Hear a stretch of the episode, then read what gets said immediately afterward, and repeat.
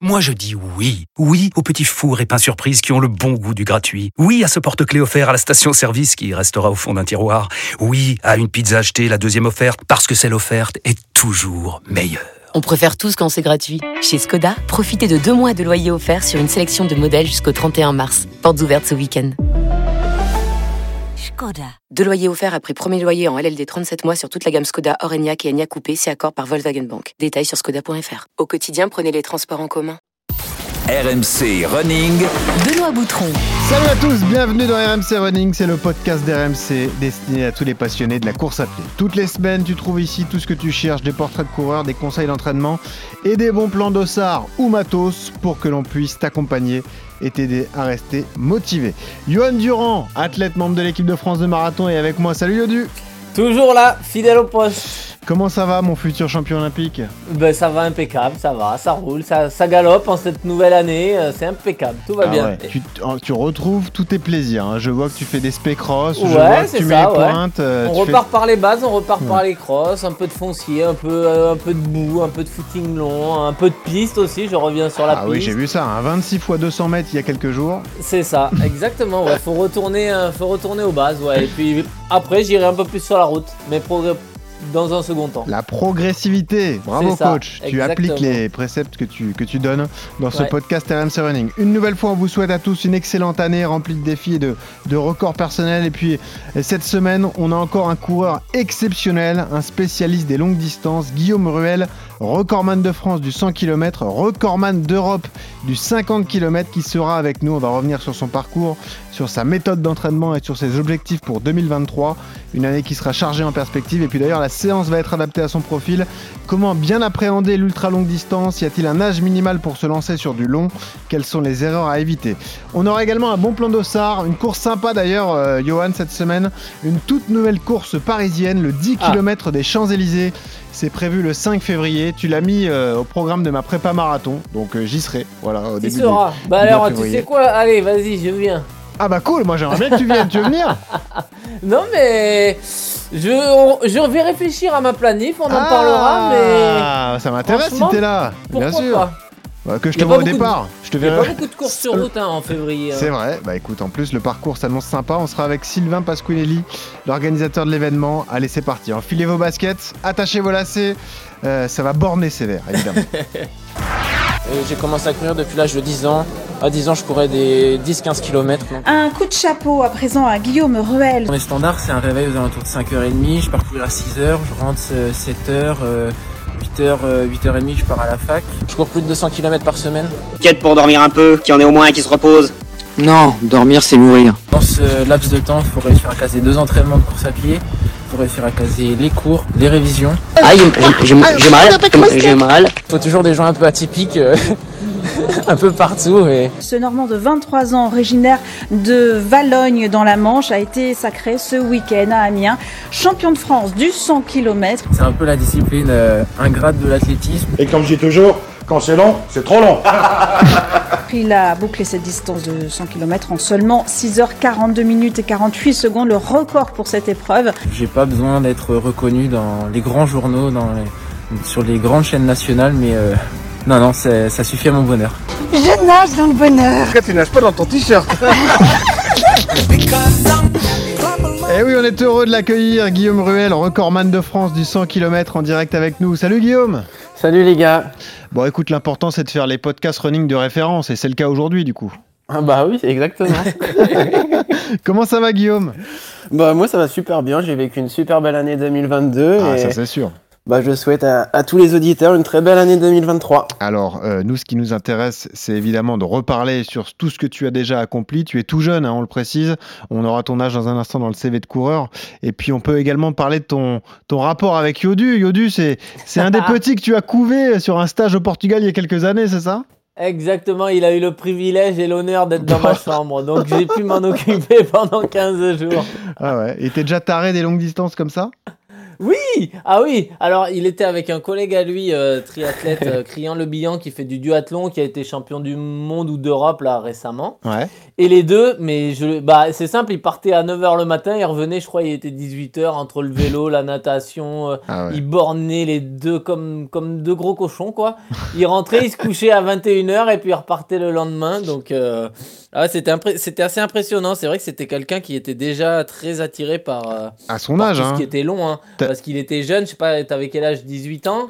Et Euh, il ouais, était avec le- les 19, ouais. marathoniens, quoi. Il venait découvrir un peu le collectif du marathon. Bon. Il a- et du coup, bah voilà, on- il était dans le grand bain. Guillaume, euh, c'est sympa de partager un stage et partager la chambre de Johan Durand. Ah bah moi c'était mon premier stage fédéral et surtout avec les avec les grands quoi. C'était avec euh, avec les marathoniens. Donc il y avait Johan il y avait euh, Nicolas Navarro aussi. Il y avait euh, tout, tout ce beau monde là et du coup bah Que des cracks. Que des cracks et du coup bah je me suis retrouvé un peu avec euh, le, le plus expérimenté du groupe on va dire euh, Johan euh, Johan qui a dès qu'on est rentré dans la chambre sage. Ouais, c'est ouais, ça. exact, ouais, tu- dès qu'on est rentré dans la chambre il a privatisé le lit double déjà Ouais. Et- Ah bah, non mais c'est vrai, il y avait une chambre et sur la- c'était la chambre, mais sur la gauche il y avait une deuxième chambre avec un lit double. Voilà. Tu crois que j'allais laisser Bah ça alors, aux jeunes ou eh, quoi le, oh lit, le lit de camp aux gamins, bien sûr, Ah t'as ouais, raison. les- Ah oui. Alors que nous on partait toute la journée s'entraîner Johan il faisait de la marche nordique ouais. et de l'aquat jogging Oui, mais Guillaume, Donc, euh, voilà, le respect des anciens quand même, c'est important. C'est ça. Et puis Mais la par sieste, contre, moi je dormais, mais eux ils Ah dormaient ouais. pas. Ah non. Si, moi je revenais après la sieste et on écoutait le Moscato Show. Ah, Ah, bah sur la terrasse. Mais quel bonheur. Ouais. Décidément, Yodu, on était fait pour s'entendre, hein, c'est fou. C'est vrai. Eh ouais, pareil. L'histoire est bien écrite. Alors, Guillaume, question toute simple. Pourquoi tu cours Tout simplement? Oh bah moi c'est parce que ça me fait euh, ça me fait plaisir et bah j'aime beaucoup être tout seul, euh, courir euh, courir euh, tout seul en fait euh, peu importe mais euh, j'éprouve un sentiment de liberté et c'est c'est ce qui me fait c'est ce qui me rend le plus heureux en fait. S'il y a une journée où je cours pas, je suis pas je suis malheureux et donc euh, c'est un, c'est un- c'est un besoin dans mon équilibre en fait au quotidien et bah, il y, a, il y a la dépense énergétique, on voit euh, des beaux paysages, euh, c'est c'est toujours varié, les entraînements c'est toujours varié donc euh, non moi j'y j'y prends un grand plaisir. Alors, euh, question qui suit. Pourquoi tu cours autant? Bah parce que euh, ça devenu un peu addictif quoi. Faut toujours Ah, c'est au-delà de l'addiction, là, c'est flippant, là. C'est la maladie mentale, quasiment. Pardon, hein, non, je je plaisante, hein, évidemment. Non mais euh, bah c'est le quotidien mon quotidien en fait il est rythmé comme ça et donc euh, je cours euh, je cours beaucoup j'ai toujours beaucoup couru mais en fait pour moi courir une heure euh, vraiment en, a- en allure fondamentale euh, limite c'est plus euh, la balade digestive qu'un entraînement physiologique quoi. Donc non franchement moi c'est un pur plaisir de, de courir. Et après vu les distances que je prépare maintenant aussi Oui. c'est c'est un peu une nécessité aussi de courir beaucoup même si je pourrais passer plus de temps sur des sports portés par exemple. Johan, est-ce que tu es admiratif de ce type de, de profil? Ouais, ouais, ouais, complètement, parce que euh, Guillaume avait tout de suite, euh, bah, il, voilà, il avait 18 ans, il venait avec les meilleurs marathoniens parce qu'il avait déjà, il était déjà très vite monté sur euh, sur les distances, sur les distances longues. Il avait déjà fait un semi et je crois pas qu'il avait fait de marathon à ce moment-là, mais il allait en faire un. Et puis voilà, bah lui, il a senti tout de suite qu'il avait des qualités pour le long et qu'il aimait l'endurance, qu'il aimait courir, qu'il aimait le long, le long. Donc bah, il s'est pas posé de questions, il est allé encore plus loin que le marathon sur les 50 et sur les 100. Et ouais, c'est, c'est, euh, je suis admiratif parce qu'il s'est pas trop posé de questions. C'est-à-dire que quand on est jeune, quand on a 16-17 ans, normalement, euh, quatre- tout le monde va te dire ben, reste sur la piste, fais tes armes sur le 5000, Mhm. fais du 10 km ou du semi à la limite, mais va pas plus loin. Et lui, il a dit bah, moi, ce que j'aime, c'est faire du long, c'est faire des 50 et des 100 bornes. Donc, ciao. Et, et voilà. Et tout de suite, il a été performant et ça lui a donné raison. Et c'est comme ça qu'il. Qu'il se régale, donc euh, bah, tant mieux pour lui. Ouais. Après, vous allez l'entendre, Guillaume était prédestiné. On va y revenir évidemment, ça sera juste après ton CV de coureur. RMC, Le CV de coureur. T'as quel âge aujourd'hui, Guillaume? Là j'ai 25 ans Et tu cours depuis quand alors? Je cours depuis mes 10 ans Tu cours combien de fois par semaine en moyenne? Euh, 13 fois D'accord. Des records perso tu dont tu pas, es c'est la fier. question. du coup. Ah ouais, c'est ça. je, cours, je cours pas le dimanche après-midi Ah ouais, voilà. le dimanche Ah, après-midi. Ah ouais, Ouais. d'accord. Ouais, bah parce que tu dois t'envoyer le dimanche matin, c'est pour ça. c'est ça Euh, des records perso dont tu es fier, forcément. Euh, moi j'aime bien dire que j'ai réussi à courir le 1500 mètres en moins de 4 minutes et le marathon en moins de 2h16 et le 100 km en moins de 6h20. Voilà. Ça vous place quelqu'un, ça vous place un homme, et en plus qui a tout juste euh, 25 ans. Quelle est la dernière course que tu as disputée? Euh, C'était le 10 km du Maine libre euh, mi-novembre. Bon. Hein, le chrono, qu'on ait une idée? 31-20, je crois à peu près. Ouais, bon, tranquille. Euh, la prochaine? Ah, ça vient vite. Euh, le prochain, la prochaine course, normalement, c'est le 10 km de Valencia euh, la semaine prochaine. Exactement. Ah, Alors c'est intéressant parce que tu es un athlète complet, tu fais de l'ultra long. Quelle est ta séance préférée? Euh, ma séance préférée, c'est celle que j'ai fait pour la prépa du championnat du monde de 100 km. C'est un 60 km en 3 x 20 km, récup 0 minutes, en allure euh, progressive et en finissant euh, en fait en- par bloc de, de 20 km, quoi, de plus en plus vite. Oh là là là là, quel enfer Yodu là, mais qu'est-ce que c'est que ça? Je sais pas. Là, moi, j'ai- j'ai jamais entendu ça. Et alors, ah, ah, tiens, ça aussi c'est intéressant. Quelle séance tu détestes, Guillaume? Euh, J'aime pas les fartleks euh, en nature que mon entraîneur me conseille fortement de faire. C'est-à-dire, t'aimes pas le, le- le dénivelé le... Non, en fait, euh, pour moi, il faut que tout soit métré, tout soit mesuré, parce que Ah, quand ça a la oui. sensation, euh, j'aime pas du tout. Donc, Il te faut, ah ouais, il faut des allures précises et régulières et métronomes. T'es ouais. pas un crossman quoi, c'est pas ton truc. Euh, pas trop, non. Ok.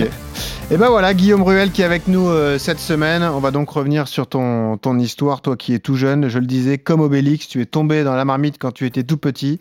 Rappelons tout simplement que Stéphane, ton papa, euh, est lui aussi un ancien euh, ultra fondeur, hein, puisqu'il a, il a détenu plusieurs euh, records de France, notamment dans sa catégorie d'âge, encore aujourd'hui d'ailleurs, je crois. Médaillé de bronze avec l'équipe de France au championnat du monde des 24 heures de Turin. En 2015, hein, c'est pas si vieux, donc euh, voilà, ton papa est, est lui aussi un, un grand champion. C'est ce qui t'a mis dedans tout de suite, Guillaume, j'imagine? Euh, j'ai commencé à courir avant papa. Papa s'est mis assez tard à la course à pied. Mais euh, c'est vrai que C'est je l'ai fou, je l'ai ouais, je l'ai toujours accompagné sur les, les 100 km, que ça soit à vélo en accompagnateur ou sur les 24 heures en tant que ravitailleur. Et du coup, bah, je, ouais, je suis un peu tombé dedans quand j'étais petit. quoi.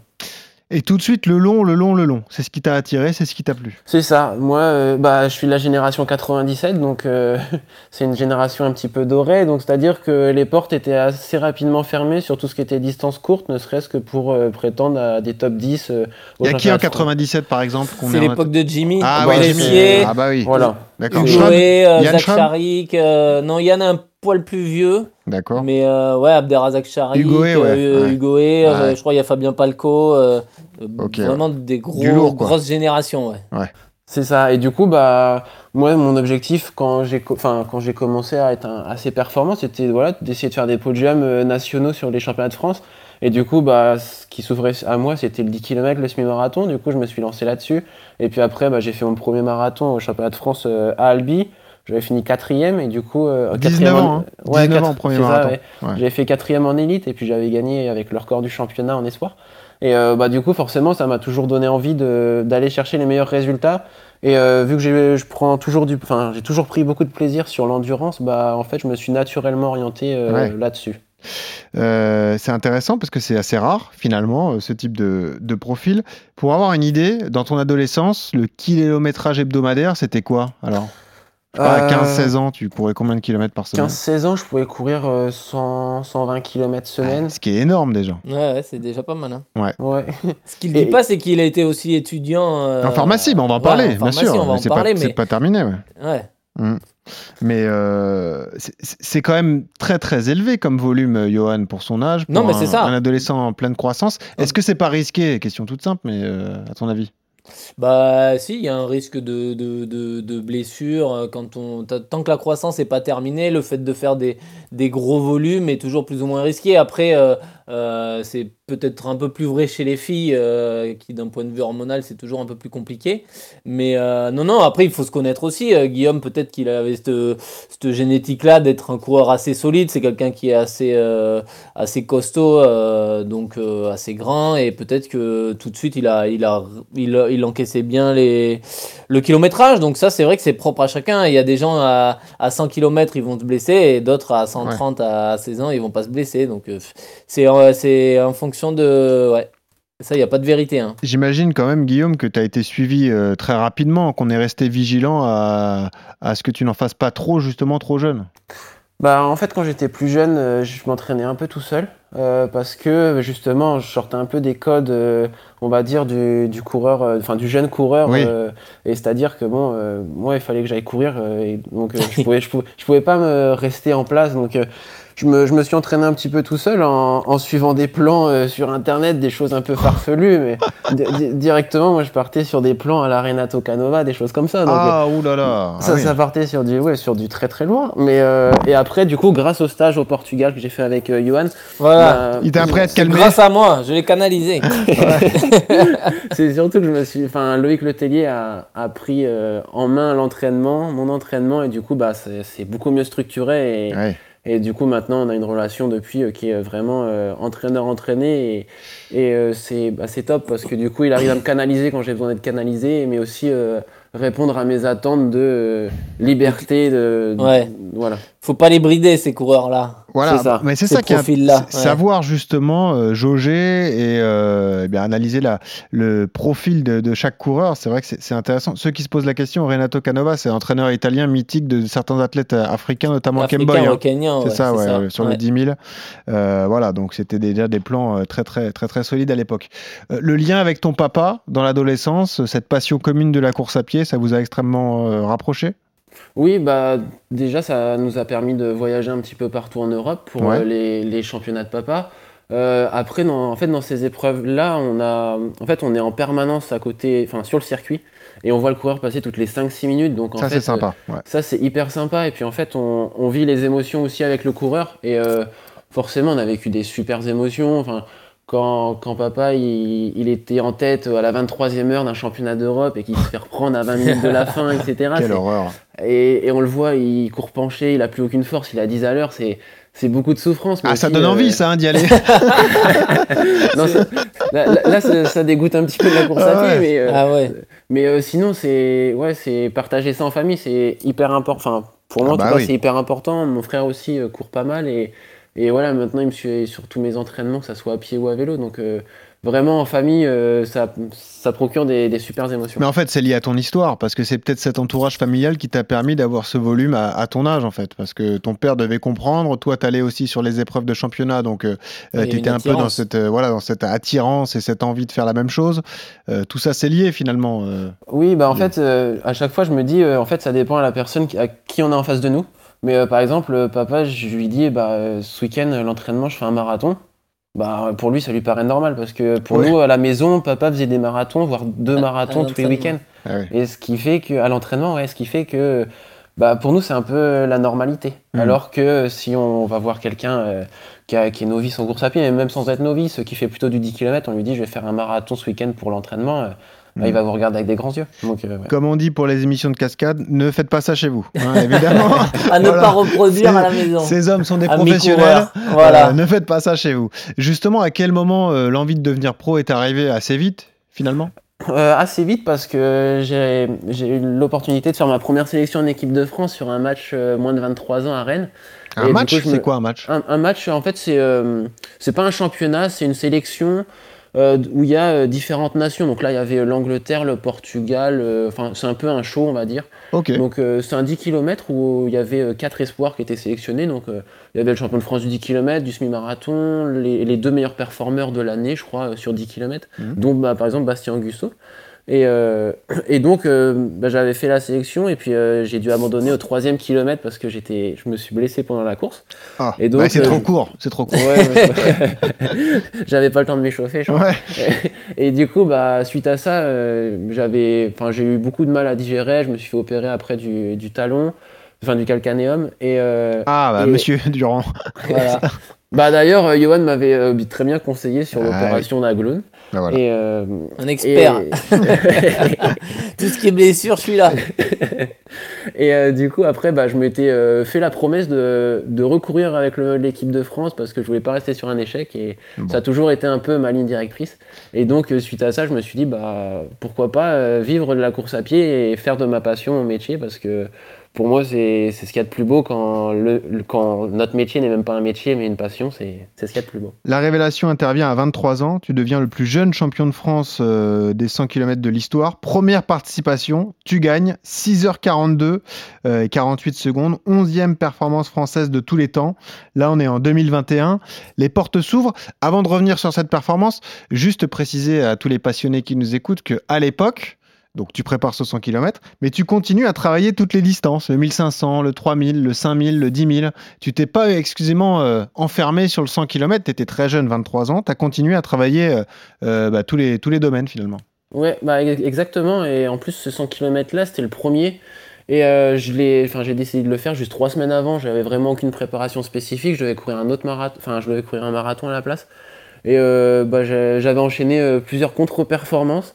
Et du coup, je m'étais dit, bah, c'est maintenant qu'il faut que je me lance sur le 100 km parce que parce que c'est soit ça passe, soit ça casse. Dans ma tête, enfin, j'avais dit à mon père, si le 100 km je le gagne pas, euh, j'arrête la course à pied parce que euh, je, suis, trop dégoûté. Et sauf que comme ton père n'est pas formé comme nous, il, a dit bah oui, je comprends. Exactement. Exactement. Il était, lui, il était très très, lui, il était très très chaud et j'avais ça en tête aussi depuis un bon petit bout de temps euh, de me lancer sur 100 km. Ça faisait, enfin, depuis que j'ai 18-19 ans, je me dis bientôt je vais y aller, bientôt je vais y aller. Et sur le souvenir de la course, aucun coup de barre, une maîtrise parfaite. Comment ça s'est passé? Non, c'était catastrophique. Je suis parti, je suis parti très vite. je suis parti, euh, je crois, en 3h05 à la mi-course. Ah, on n'était pas sur du négatif split là. non, non, là, on était sur du positif, positif. Euh, et du coup, bah, en fait, dès le départ, j'avais en tête de, de, me dire, bah, je pense que je peux battre le record de France. Donc, euh, j'y suis allé comme 23 ça. Ans. Et puis, au 80e kilomètre, par contre, plus de son, plus d'image. J'ai fini à 11 à l'heure les, les 20 derniers kilomètres. Donc, donc voilà, c'était un peu compliqué à la fin. Mais après, vu que j'avais aucun entraînement spécifique, j'étais plutôt agréablement surpris à l'arrivée. quoi ce qui confirme les qualités, Johan, et, le potentiel extraordinaire de Guillaume. 23 ans, champion de France du 100 kg avec la 11e performance de tous les temps euh, tricolore. Oui, et comme il l'a dit, surtout, il a pris des risques. C'est-à-dire que c'est quelqu'un qui, tu as l'impression ouais, que, que la distance lui fait pas peur. C'est-à-dire que si, par exemple, je prends mon cas perso, si demain je m'aligne sur un 100 km, bah, je vais essayer de respecter le plan que je me suis donné en essayant de pas passer trop vite aux 50 pour euh, pourquoi pas faire la deuxième partie de course un peu plus vite sur un premier en me disant voilà, je veux pas exploser, je veux pas prendre le mur au 80e ou autre. Lui, euh, en passant 3h, 3h5 au 50, euh, c'est sur les bases de 6h10. Donc t'imagines le, le, chrono monstrueux sur un premier, ouais, c'est il a pas peur quoi, il est téméraire, donc c'est une qualité aussi. Hein. C'est ce qu'il faut aussi des fois chez certains coureurs, ouais cette révélation et ensuite euh, les, sollicitations qui se multiplient, Guillaume, et, ce choix important finalement, euh, parce que donc on est en, 2021, en fin 2021, tu choisis de rejoindre une structure professionnelle, une structure sud-africaine qui s'appelle Netbank. Déjà, comment tu fais ce choix et pourquoi l'Afrique du Sud, un pays qui adore les, les, très très longues distances hein, C'est peut-être lié à, tout ça. Hein. Ouais, exactement. En fait, euh, la Netbank m'a contacté directement parce qu'ils étaient très intéressés par euh, le profil euh, que j'avais. Et surtout en fait ce qui les intéressait c'était mon temps de passage au 80e kilomètre qui les faisait un peu euh, qui les, qui, halluciner ouais qui les faisait complètement halluciner et du coup bah, ils m'ont dit que voilà ils étaient intéressés que je vienne pour courir avec leur équipe en Afrique du Sud. Donc Là-bas, c'est très, très développé, la course d'ultra endurance, donc que ce soit sur du format 50, 56, 90 km. Et du coup, euh, c'est des, tous les athlètes là-bas euh, d'ultra sont professionnels.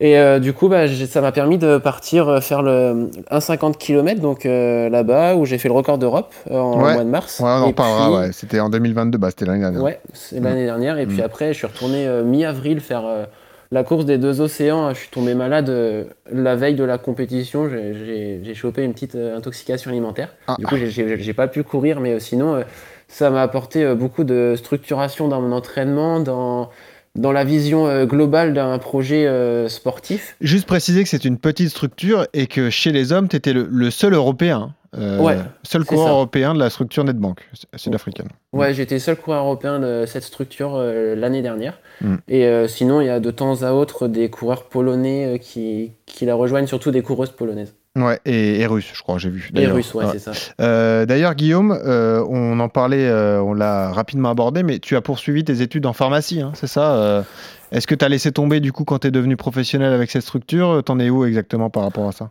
Alors moi je viens d'être diplômé au 1er juillet de cette année, ah, de l'année 2022. Ouais, t'avais un peu de temps, t'as fait ça. du coup bah, j'étais en année terminale, donc j'avais 6 mois de stage pour terminer, donc du 1er janvier au, à fin juin. Donc euh, bah, c'était un peu compliqué pour s'entraîner euh, parce que du coup je travaillais de 9h à 20h donc j'allais m'entraîner le matin à 5h, le soir à 21h donc euh, c'était c'était- c'était assez chaud mais euh, bon ça s'est ça s'est quand même bien passé. Comment font ces gens, Johan?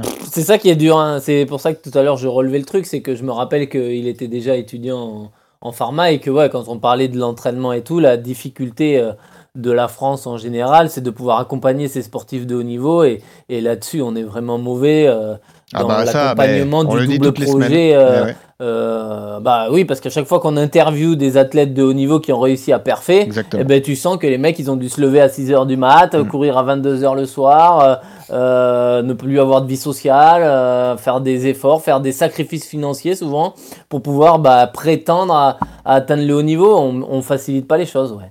Souviens-toi quand on a reçu Yann Schrub, évidemment, qui venait de gagner les 20 km de Paris, qui a fait médaille de bronze au championnat d'Europe quand même sur le 10 000. Souviens-toi, même lui, les doutes qu'il avait, il nous disait bah les gars, ça y est, moi je vais basculer, je vais devenir euh, athlète à temps complet. Même lui avait des craintes, donc c'est dire si le système pour l'instant euh, français est, est mal fait, parce que même des athlètes de cette qualité, de Guillaume ou de, de Yann, eh bien euh, poursuivent des, des études très loin pour euh, avoir une béquille entre guillemets. Bah ouais, une porte de sortie, Ah ouais. une solution B si je me blesse, et puis, euh, et puis il faut être accompagné, il faut avoir une structure autour de soi, il faut avoir ouais. des partenaires, des sponsors, des gens qui croient en vous, et c'est pas toujours facile, ouais. Quelles sont les exigences de NetBank, du coup, euh, Guillaume? Est-ce qu'on te demande de faire des stages là-bas? Est-ce qu'on te laisse assez libre euh, dans la gestion de ton entraînement? Est-ce que tu dois faire des rapports? Comment ça marche en fait? Alors, euh, je suis très libre, euh, enfin, j'étais très libre avec la Netbank, c'est-à-dire qu'en fait, euh, ils me donnaient un calendrier, je cochais les dates, je leur disais, bah, cette course-là m'intéresse, cette course-là m'intéresse. Et donc, en fait, ils prenaient, euh, ils prenaient à leur charge euh, tous les frais de déplacement, les accommodations sur place. Ah ouais Et donc, euh, et l'équipement aussi, du coup, j'étais à l'époque aidé par Nike Afrique du Sud. Mhm.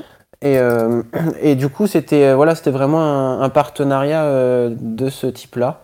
Et euh, à côté de ça, il y avait juste quand j'étais sur place faire des opérations un petit peu commerciales pour eux ou des choses comme ça, ou des interviews, des choses comme Oui, ça. Mais euh, c'était de- vraiment, enfin c'était super sympa, c'était euh, c'était bon enfant. Et, euh, et euh, ça m'a, enfin, j'ai été aussi euh, contacté par eux parce que je me débrouillais pas trop mal en anglais et du coup. euh, Ah oui. il y avait, un, il y avait un Voilà. peu tout ça en fait qui rentré en compte, c'est-à-dire que mon profil aussi d'étudiant les intéressait parce qu'ils savaient que j'avais, enfin, j'avais plutôt la tête sur les épaules et que euh, je, par- je me communiquais plutôt bien en anglais, donc euh, ça, ça les intéressait aussi. Quoi. Tu parles au passé, ça veut dire que tu as quitté la structure? Euh, oui, bah en fait j'ai dû quitter la structure parce que, bah, parce que du coup j'ai rejoint Salomon au 1er août de cette année, de l'année dernière. Ok, donc gros sponsor qui t'accompagne désormais. Et juste pour conclure sur la NetBank, à l'époque, tu avais comparé ça au PSG au niveau de l'organisation et de la, la préparation. Quoi. Pour tous les fans de foot, c'était un peu... ouais, bah en fait par rapport à l'ultra distance, je veux dire la Netbank, euh, bah moi j'arrivais à l'aéroport en Afrique du Sud et euh, à partir de là j'étais, enfin je m'occupais de rien quoi, ils me déposaient à tous les endroits, j'avais tout le temps quelqu'un avec moi pour euh, m'accompagner à droite à gauche, euh, enfin tout ce qui était euh, protocole de ravitaillement, tout était fait par eux. Enfin, Ah ouais. moi j'avais juste à, en fait ils m'amenaient sur la ligne de- à courir et puis euh, réfléchir à rien et puis j'étais euh, serein parce que je savais que les ravitailleurs allaient être à tel endroit, etc. Que les lièvres étaient prévus sur telle allure et c'est ce qui était fait. Donc euh, non, c'était vraiment très très professionnel. Ouais, ouais. Et du coup, ça t'a fait passer un cap. On l'a dit, une année 2022 fructueuse, hein, c'est le moins qu'on puisse dire. Record d'Europe du 50 km. Moi, c'est peut-être le chiffre qui me fait le plus halluciner. Alors, je suis pas assez spécialiste peut-être du 100K, mais euh, Johan, courir un 50 km, record d'Europe en 2h47, c'est 23 secondes. Ça veut dire une allure de 3,20 3,20. km. Ouais, ça, fait 3,20, plus, ouais. ça fait quasiment 18 à l'heure sur 50 km. Ça, moi, je j'arrive pas à m'en remettre. En fait, quand je vois ça, je me dis, mais comment c'est possible? C'est Ah, c'est ouais, c'est bah, c'est peut-être la distance, alors peut-être il nous le dira, mais est-ce que tu te sens plus à l'aise sur le 50 que sur le 100 encore parce que tu es jeune et que tu manques euh, peut-être de, de, de caisse euh, sur le. Enfin, de caisse, de pseudo-caisse pour le, pour le 100 km Parce que c'est vrai que c'est impressionnant ce record. Hein. 2,47, euh, ouais, 3,20. euh, Bah, c'est-à-dire qu'en fait le 50, euh, j'avais prévu d'y aller pour battre le record marathon, d'Europe. hein, en gros. Oui, oui, c'est ça. 8 ça, kilomètres de plus. Donc, en fait- Ouais. Ouais, c'était 8 km de plus. Mais en fait, c'est que les conditions de course sur place, il faisait 35 degrés. Et il y avait un taux d'humidité à 80%. Et en fait, quand je suis arrivé, je me suis dit, mais ça va être impossible de battre le record. Ah bah oui. Et en fait, les, les lièvres sont partis sur le record du monde. Donc, on est parti sur du 3,10 au kilomètre. Et, euh, et moi, j'avais un record au marathon à 2,21 quasiment. Et on est, enfin, moi, je suis passé en 2,18 au marathon. Donc, euh, j'étais vraiment dans un super jour. Ah ouais. Mais euh, après, enfin, je pense que ce record est largement améliorable, même par toi, Johan, par exemple. Bah, c'est ce que j'allais euh, dire. Johan, je veux oui, pas oui. faire de comparaison, etc. Mais Johan, toi, ton allure marathon, on est un tout petit peu au-dessus des 3 minutes au kilo. hein, on est d'accord Oui. Pour l'instant. Euh, ça veut dire que toi, c'est un chiffre qui te semble réalisable parce que tu as quand même une marge sur l'allure qui a été adoptée sur oui, ce 54, non, non, sur vois. 50, oui, il manque. euh, alors après, c'est 8 km et comme on dit, entre 35 et 42, il y a une marge et entre 42 et 35, Oui. il y a une autre marge, tu Oui, vois. mais toi, tu as une marge sur euh, l'allure, quoi. Enfin, Mais oui, moi, mon allure marathon, elle est à 3,03, donc je me dis que passer à 3,10, euh, tu prends 7, minutes, 7, sec- 7 secondes au kilo de, de, de marge, Ouais. euh, tu dois pouvoir tenir les 8 kills, euh, les 8 kills qui manquent, ouais. Ça, c'est, ça, c'est, c'est possible. Mais Dans- sur, sur le papier, c'est largement faisable, ouais. Mais ça veut dire que par toi, Guillaume, ton record d'Europe est encore améliorable. Parce que si tu nous dis que les conditions à Pretoria étaient très compliquées, tu peux encore faire mieux. Ah oui, oui, bah, tout à fait. Après, de toute façon, euh, c'est c'est sûr que ça, ça fait très chic de dire record d'Europe parce que voilà. Ah, ça, quand même, ça place quelqu'un, Non, bien non, sûr. oui, oui, non, mais tout à fait. Mais en fait, moi, je le compare, cette distance-là, je la compare un peu à un, à un 20 km, à une Ouais. heure piste, à des choses comme ça qui Mm. sont qui sont pas forcément les qui, qui est pas un semi-marathon qui est pas un marathon qui est pas un 10 km c'est-à-dire c'est c'est des disciplines un couru, peu ouais. Un peu cachées de l'athlétisme c'est peu couru donc euh, voilà faut pas non plus s'enflammer euh, Mm. pour un record d'Europe du 50 km Mais bon, passer en 2,18 euh, quand on a un record en 2,21, euh, Ah, c'est faut incroyable. être ambitieux, Ouais, comme je le disais tout à l'heure. hein. A Des 2-18, il faut déjà s'accrocher sur, euh, marathon. Et puis ensuite, il y a ces championnats du monde. Hein, euh, championnat du monde de 100 km à Berlin, donc l'été dernier. Euh, tu termines cinquième, record de France euh, battu, record qui datait de, de 22 ans, 6 heures 19 minutes et 51 secondes. Tu vas nous raconter la course parce que là aussi, tu as mené un, bon bout de temps et un sacré nombre de, kilomètres. Tu as pris le mur, je crois, à 80 km, donc à 20 km de l'arrivée. Et au final, tu as cette petite frustration parce que le, le podium est à seulement une minute. Une minute sur 100 km. C'est fou ça, Guillaume. Ouais, bah en fait, euh, la prépa s'était super bien passée pour ce 100 km là. J'avais fait des, des semaines de dingue, des entraînements de dingue. Enfin, c'était tout était super. T'es monté à combien coup, au kilométrage sur une semaine? Je- euh, 280. Ouais. Ouais, 280 à fond remue, donc euh, en altitude en plus. Donc euh, non, c'était c'était sympa. Sympa, ouais. Ouais. Ah, c'est des heures Et- dehors. Hein. Ah ouais. ah bah oui, oui. Ah, faut pas aimer la télé là, c'est pas possible. Non. T'as pas Netflix euh, du coup, Guillaume? Euh, non, non, je regarde pas. Non. Ah ça m'étonne pas. Ouais. Et du coup, ouais, donc raconte-nous cette course. euh, tu décides de- d'imposer l'allure, tu te mets devant et puis tu, c'est ça, c'est finalement ce, Ouais, ce mur moi j'avais un, j'avais un plan de marche en fait, c'était de me dire euh, si je veux faire champion du monde, en fait, faut que je batte le record du monde parce que voilà, personne pourra le battre. Et euh, du coup, bah, dans ma tête, c'était bah moi je veux, j'y vais, et je veux battre le record du monde, donc euh, je passe au. Enfin, déjà, on fait un départ euh, assez groupé avec les Japonais qui, enfin. Qui sont les vrais un- spécialistes de la distance, hein, les Ouais, Japonais. ouais, ils ont fait premier, deuxième et Ouais, sixième. ouais.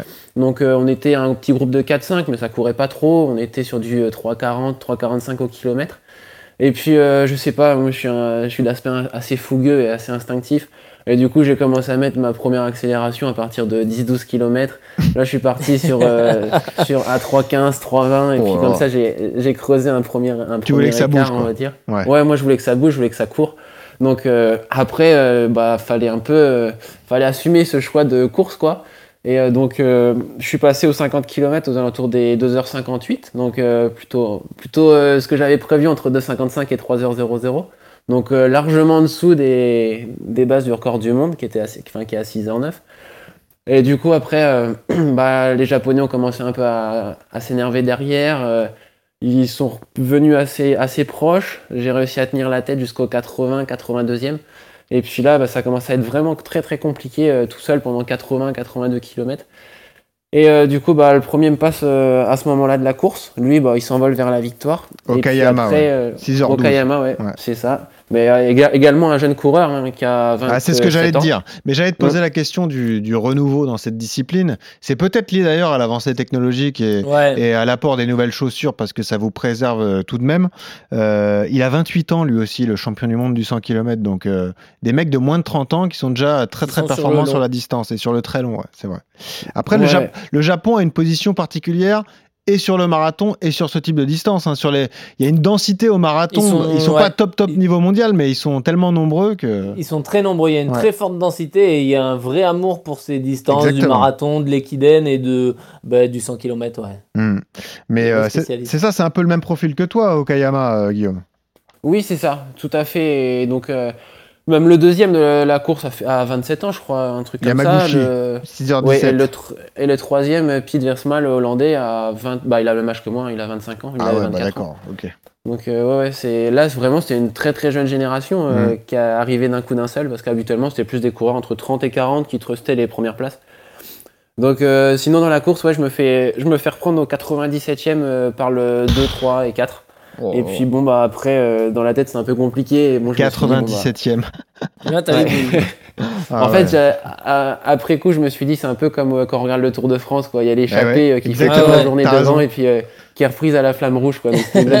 T'as le maillot jaune qui passe à 500 mètres de l'arrivée. Salut tape mon dans le pote. dos et Voilà. ciao. Bravo, belle journée. Au moins, t'as montré le maillot. C'est ça. Ouais, Euh, parlons, ça. parlons un peu de travail course à pied, travail qualité. Comment tu l'as préparé euh, euh, Toi, tu, tu prends aussi des marathons au grand public pour faire des, des courses préparatoires. C'est aussi ça ta, ta stratégie, hein, Guillaume.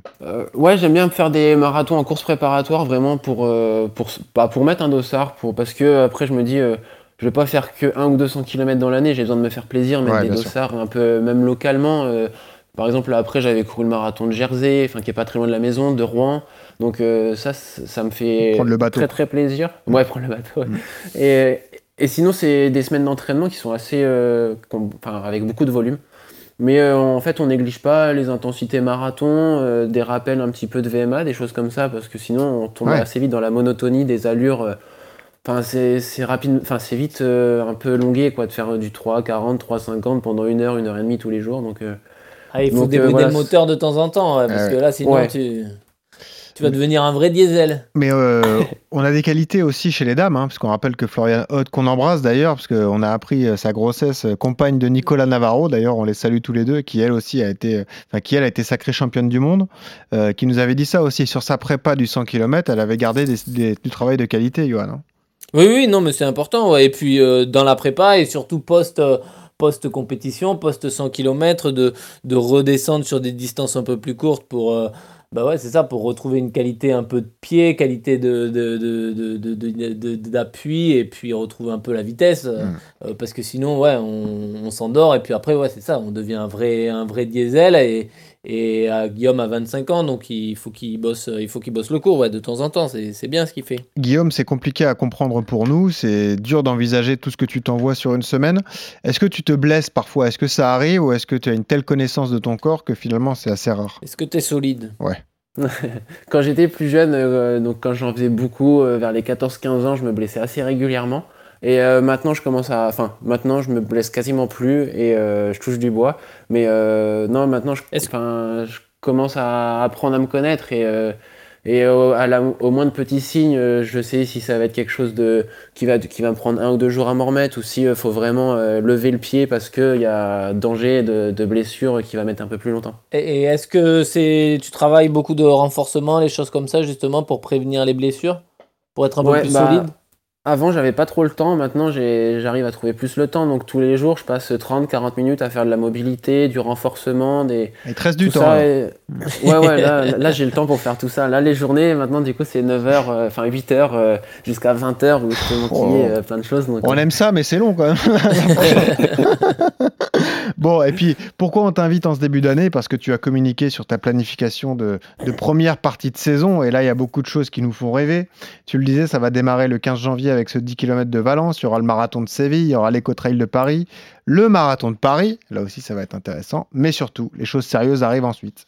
Le 14 mai, une tentative de record du monde du 100 km. Il y avait marqué lieu secret, mais j'ai vu que ça avait un peu fuité. Donc, est-ce qu'on peut en parler ou pas, euh, du coup, Guillaume? Oui, oui, bon, on peut en parler. Après, c'est juste que c'était pas à moi de l'annoncer. Ah, euh, d'accord, en très bien. parce que je je suis pas à l'initiative du projet. C'est en Li- Lituanie, c'est ça?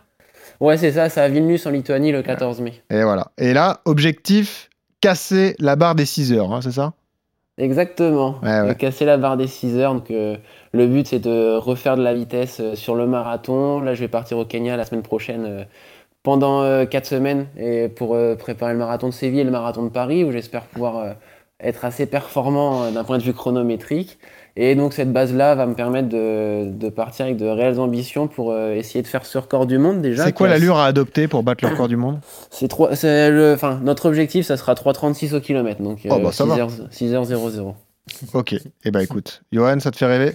Ouais, ouais, ouais, non. Et puis c'est un beau programme, c'est bien. hein, Il part sur des distances un peu plus courtes, euh, marathon. C'est vrai que je pense que sur marathon, il a un profil à pouvoir se rapprocher des 2h12. Je sais pas, je sais pas ce que t'en penses, mais, Guillaume, mais avec Oui. un chrono en 2.16 à Caen euh, tout seul, euh, euh, largement de 10, de 12 euh, sur des profils un peu plus roulants et, et avec du monde. euh, Oui, c'est ça. C'est ce que c'est ce qu'on avait vu avec euh, Loïc, mon entraîneur. On s'était dit le Ouais. jour de Caen, je pense que j'aurais pu courir 2,14 sur un très beau parcours type Ouais, ouais. Séville ou Valence. Et puis euh, avec, euh, Avec la des- progression et de l'entraînement bien spécifique, ça peut faire ouais, un de 12, de 10 à l'avenir. Ouais. Donc euh, voilà, s'il retranche déjà euh, 8 minutes à son record sur, euh, sur marathon, ça veut dire que quand il va passer aux 50, il sera encore plus à l'aise. Donc euh, ouais, tout est, tout est bien planifié et puis il faut lui souhaiter le meilleur. Ouais. J'ai trois questions avant la séance. La première, est-ce que tu as euh, une stratégie euh, bien établie désormais en termes d'alimentation? Est-ce que c'est toujours la même? Est-ce que c'est celle qui fonctionne? Est-ce que tu as des secrets à nous donner, à donner à ceux qui t'écoutent? Euh, ouais, moi ça fonctionne plutôt bien. Donc euh, je- le dernier repas, je le prends 5 heures avant la course pour euh, bien digérer. Et sinon, pendant la course, les ravitaux, euh, bah c'est. Moi je tourne. euh, Enfin, ça dépend. euh, Là maintenant, je suis avec Oversteam, donc euh, je tourne avec, de, avec Oversteam, mais sinon ça peut m'arriver de tourner quoi, avec de la Red Bull. Du gel? Ah, des Red Bull, carrément Ouais. Ah ouais, Ouais, ouais. d'accord. Et tu le, tu le dis, tu le tolères bien? Tu le Euh, digères ouais, bien ouais, je... ouais, ouais, je le digère très très bien. Tu t'envoies pas une canette entière quand même C'est quoi, quelques gorgées? Euh, c'est 4-5 canettes euh, pendant le 100 km. Ah ouais, d'accord. Et, moi je bois ça, j'ai le et- cardio. et tu à- dors pas pendant 7 palpitant jours après, 200, c'est ah ça ouais. Tu pars en rêve partie direct, et puis voilà. Ex- Exactement, j'enchaîne avec la soirée. Ah ouais, c'est ça, aucune courbature, tout, tout, tout, tout, Ah t'imagines Ok, bah écoute, alors ne reproduisez pas ça chez vous. hein. Là aussi, vous parlez à des professionnels. Évidemment, c'est pas forcément le conseil qu'on peut donner. Euh, moi, je pensais que tu allais me sortir juste une stratégie de gel avec du de la boisson isotonique, tous ces trucs. Bah non, voilà. Et Bah, ça c'est propre à chacun. hein. C'est propre à Il y, chacun. il y a ça aussi, hein, mais bon. euh, Ouais, bon, ça c'est ouais, un détail. Euh, est-ce que tu as des regrets d'ores et déjà, ou est-ce que tu as des envies dans la tête, ou est-ce que c'est trop tard par rapport aux Jeux de Paris en 2024 Le 100 km n'est pas une distance olympique. Est-ce que c'est pas euh, quelque chose qui était dans un coin de ta tête? Euh, les Jeux Olympiques, des- ça reste dans un coin de ma tête. Pour Paris, euh, bah, je m'étais jamais mis ça en tête, Paris 2024, parce que surtout sur marathon, il faut faire la performance euh, Ouais. bien en amont, c'est-à-dire euh, 2023 quasiment. Là, ouais. euh, Mhm. ce, sera, ce sera terminé en fin d'année, même si euh, j'ai cru voir qu'il y avait encore la possibilité de le faire début d'année 2024. Oh, mais, euh, ça peut bouger, t'inquiète pas. Euh, Ça, oui, oui, ça euh, finira en tirage au sort tout ça.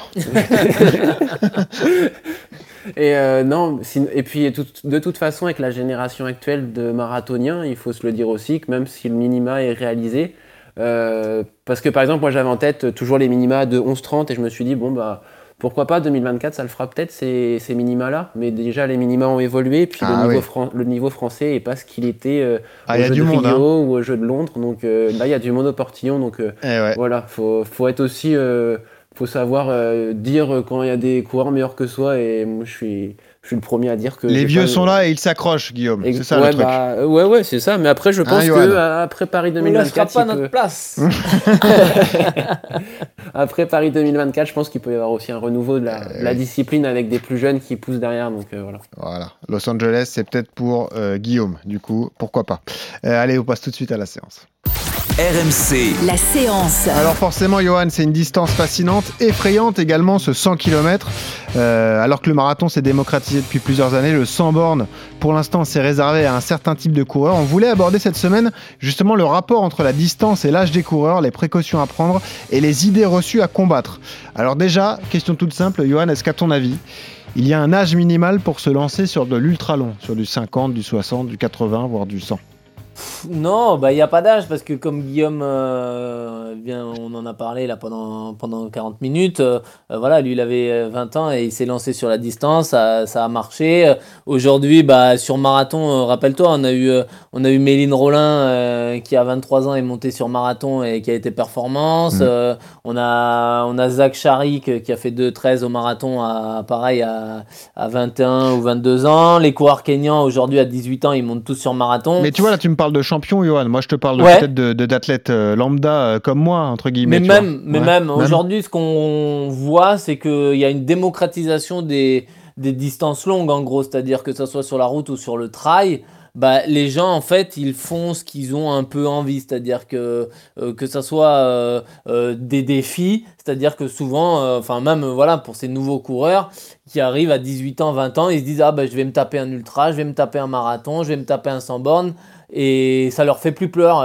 un 100 km avant, ça effrayait. Un Ah ultra, franchement, moi, il y a, y a 10 ans de ça, quand tu parlais d'ultra, dans la tête des gens, c'était des gens, mais Enfin, c'était des, des, des, fous. Mhm. Tu parlais d'un mec qui faisait un ultra, tu le prenais pour un fou.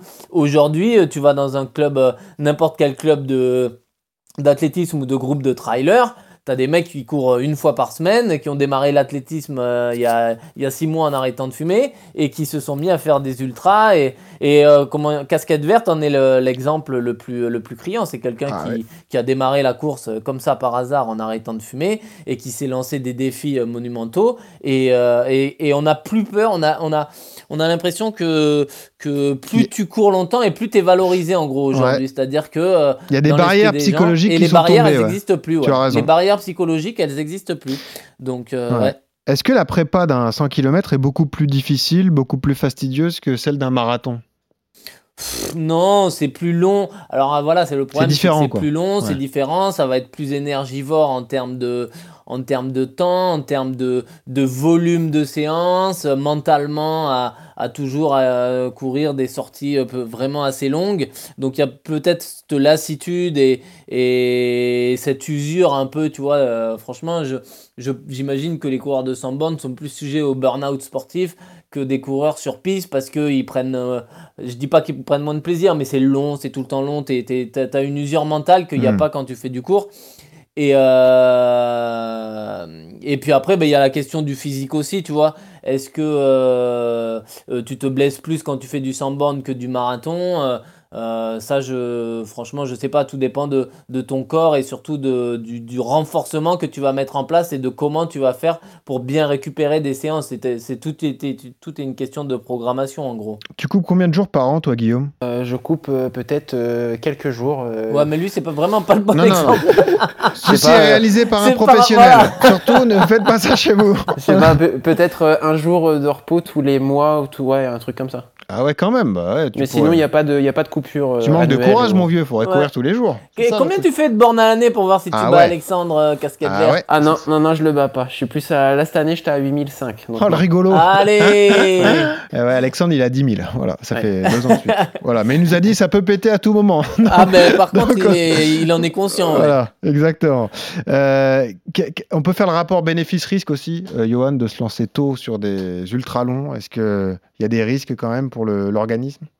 Bah ouais, malgré tout, hein, y a la, comme je l'ai dit tout à l'heure, il y a le- l'aspect mental où il y a cette espèce d'usure de faire, de faire du long et qui, qui, va qui bouffe sur le long terme, tu vois. Et par contre, ouais, après, c'est au niveau des blessures, au niveau des articulations euh, euh, et du cartilage, euh, la répétition des chocs, que ce soit sur la route pour le 100 bornes ou avec le dénivelé, les montées-descentes pour le trail.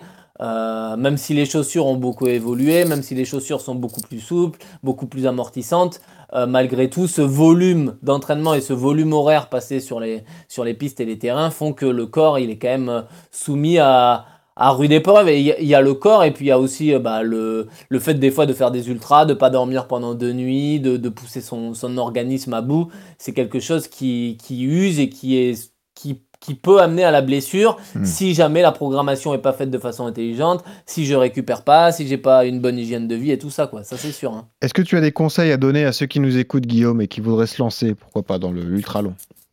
Oh bah déjà, je pense que le projet de se lancer dans l'ultra long, euh, il doit être mûrement réfléchi et ça doit être avant tout à l'envie et pas à se dire parce que j'ai envie de faire comme le voisin ou comme mon collègue. C'est pas un défi du d'entraînement. 31 décembre, quoi. Ouais, c'est ça. Je pense que c'est quelque chose qu'il faut prendre au sérieux parce que si on se lance même sur, euh, je sais pas, un UTMB ou un, ou un trail de 100 km ou un truc comme ça, je veux dire, au bout de 20 km, si on l'a mal préparé, si on l'a pas préparé, et même si on n'est pas prêt psychologiquement à, à l'aborder, euh, on va pas, enfin, on va, on va galérer pendant 80 km parce que de toute façon, c'est des épreuves où, euh, de toute façon, à un moment ou à un autre, on va, bah, on va être amené à, à galérer euh, parce que c'est c'est hyper compliqué. Mm. Mais euh, par contre, c'est des épreuves où euh, on peut se retrouver, euh, enfin, apprendre à se connaître surtout, et puis euh, enfin ouais, découvrir une autre euh, partie de soi et du, c'est pas ce qu'on, c'est pas ce qu'on peut trouver sur un 10 km ou même sur un marathon.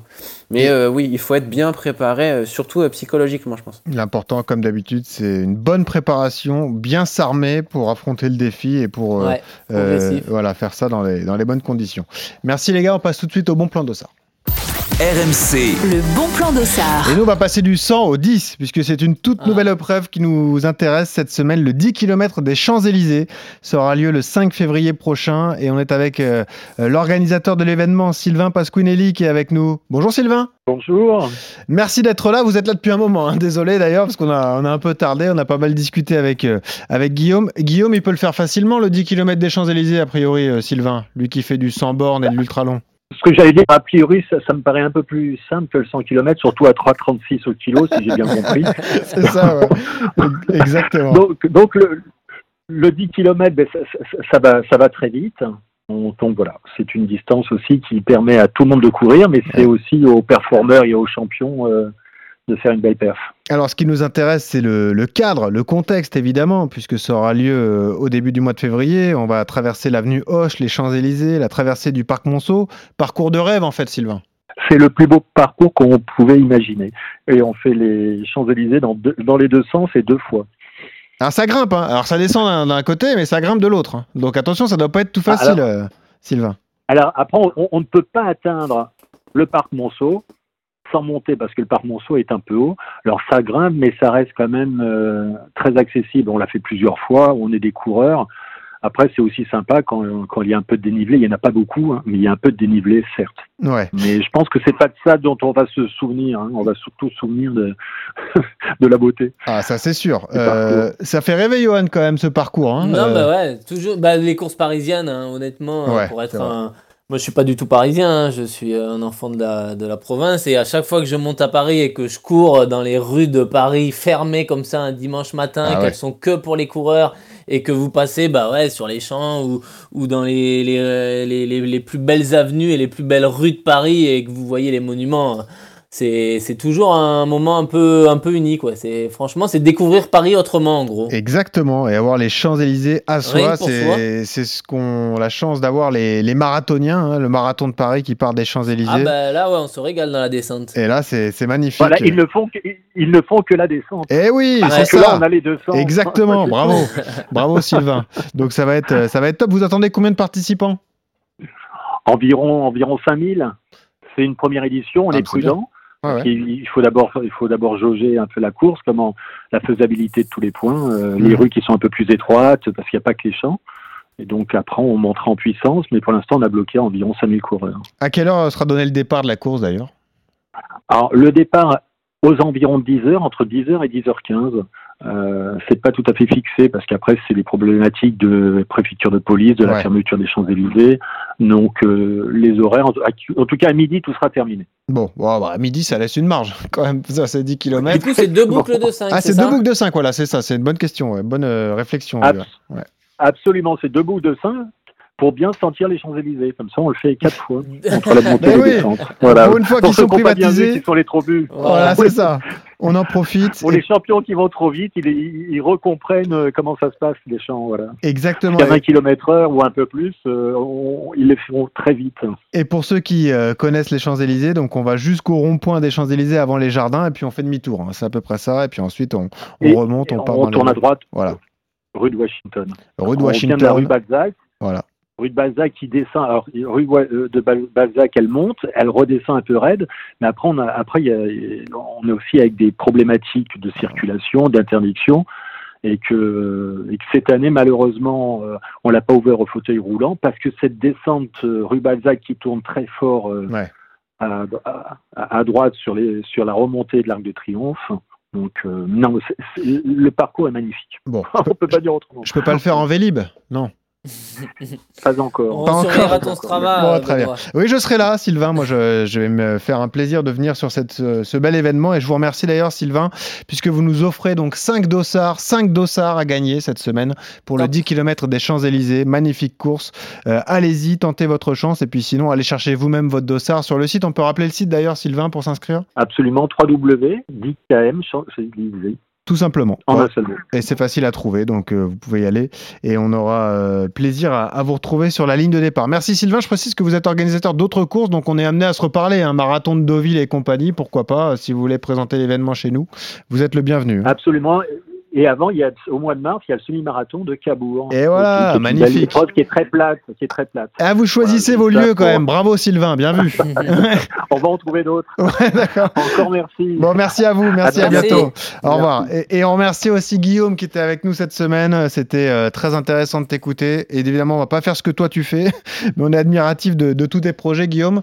Qu'est-ce qu'on te souhaite alors? Un record du monde du 100K Ça serait déjà réussi? Euh, faire un 100 km abouti avec un record du monde ou record du monde, mais au moins un 100 km abouti. Et ben voilà. Et ben écoute, si euh, le défi est relevé, tu seras le bienvenu dans RMC Running pour venir nous raconter tout ça. Ok, Guillaume? Ça marche. Alors, on a une tradition pour terminer. On t'a demandé la musique que tu écoutes en courant. Tu cours euh, 35 heures ou même 40 heures par semaine et pourtant t'écoutes pas de musique.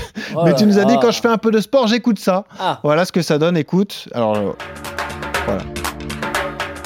C'est DJ Nariman, Dreams. Voilà.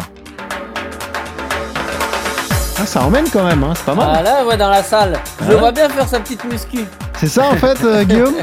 Non, non, en vrai, euh, j'aime beaucoup les. euh, alors, ça n'a rien à voir, mais j'aime beaucoup les combattants euh, UFC euh, du Daghestan parce que euh, c'est des personnages assez inspirants et euh, c'est leur musique d'entrée euh, pour les combats de MMA. Excellent, bah voilà une belle anecdote.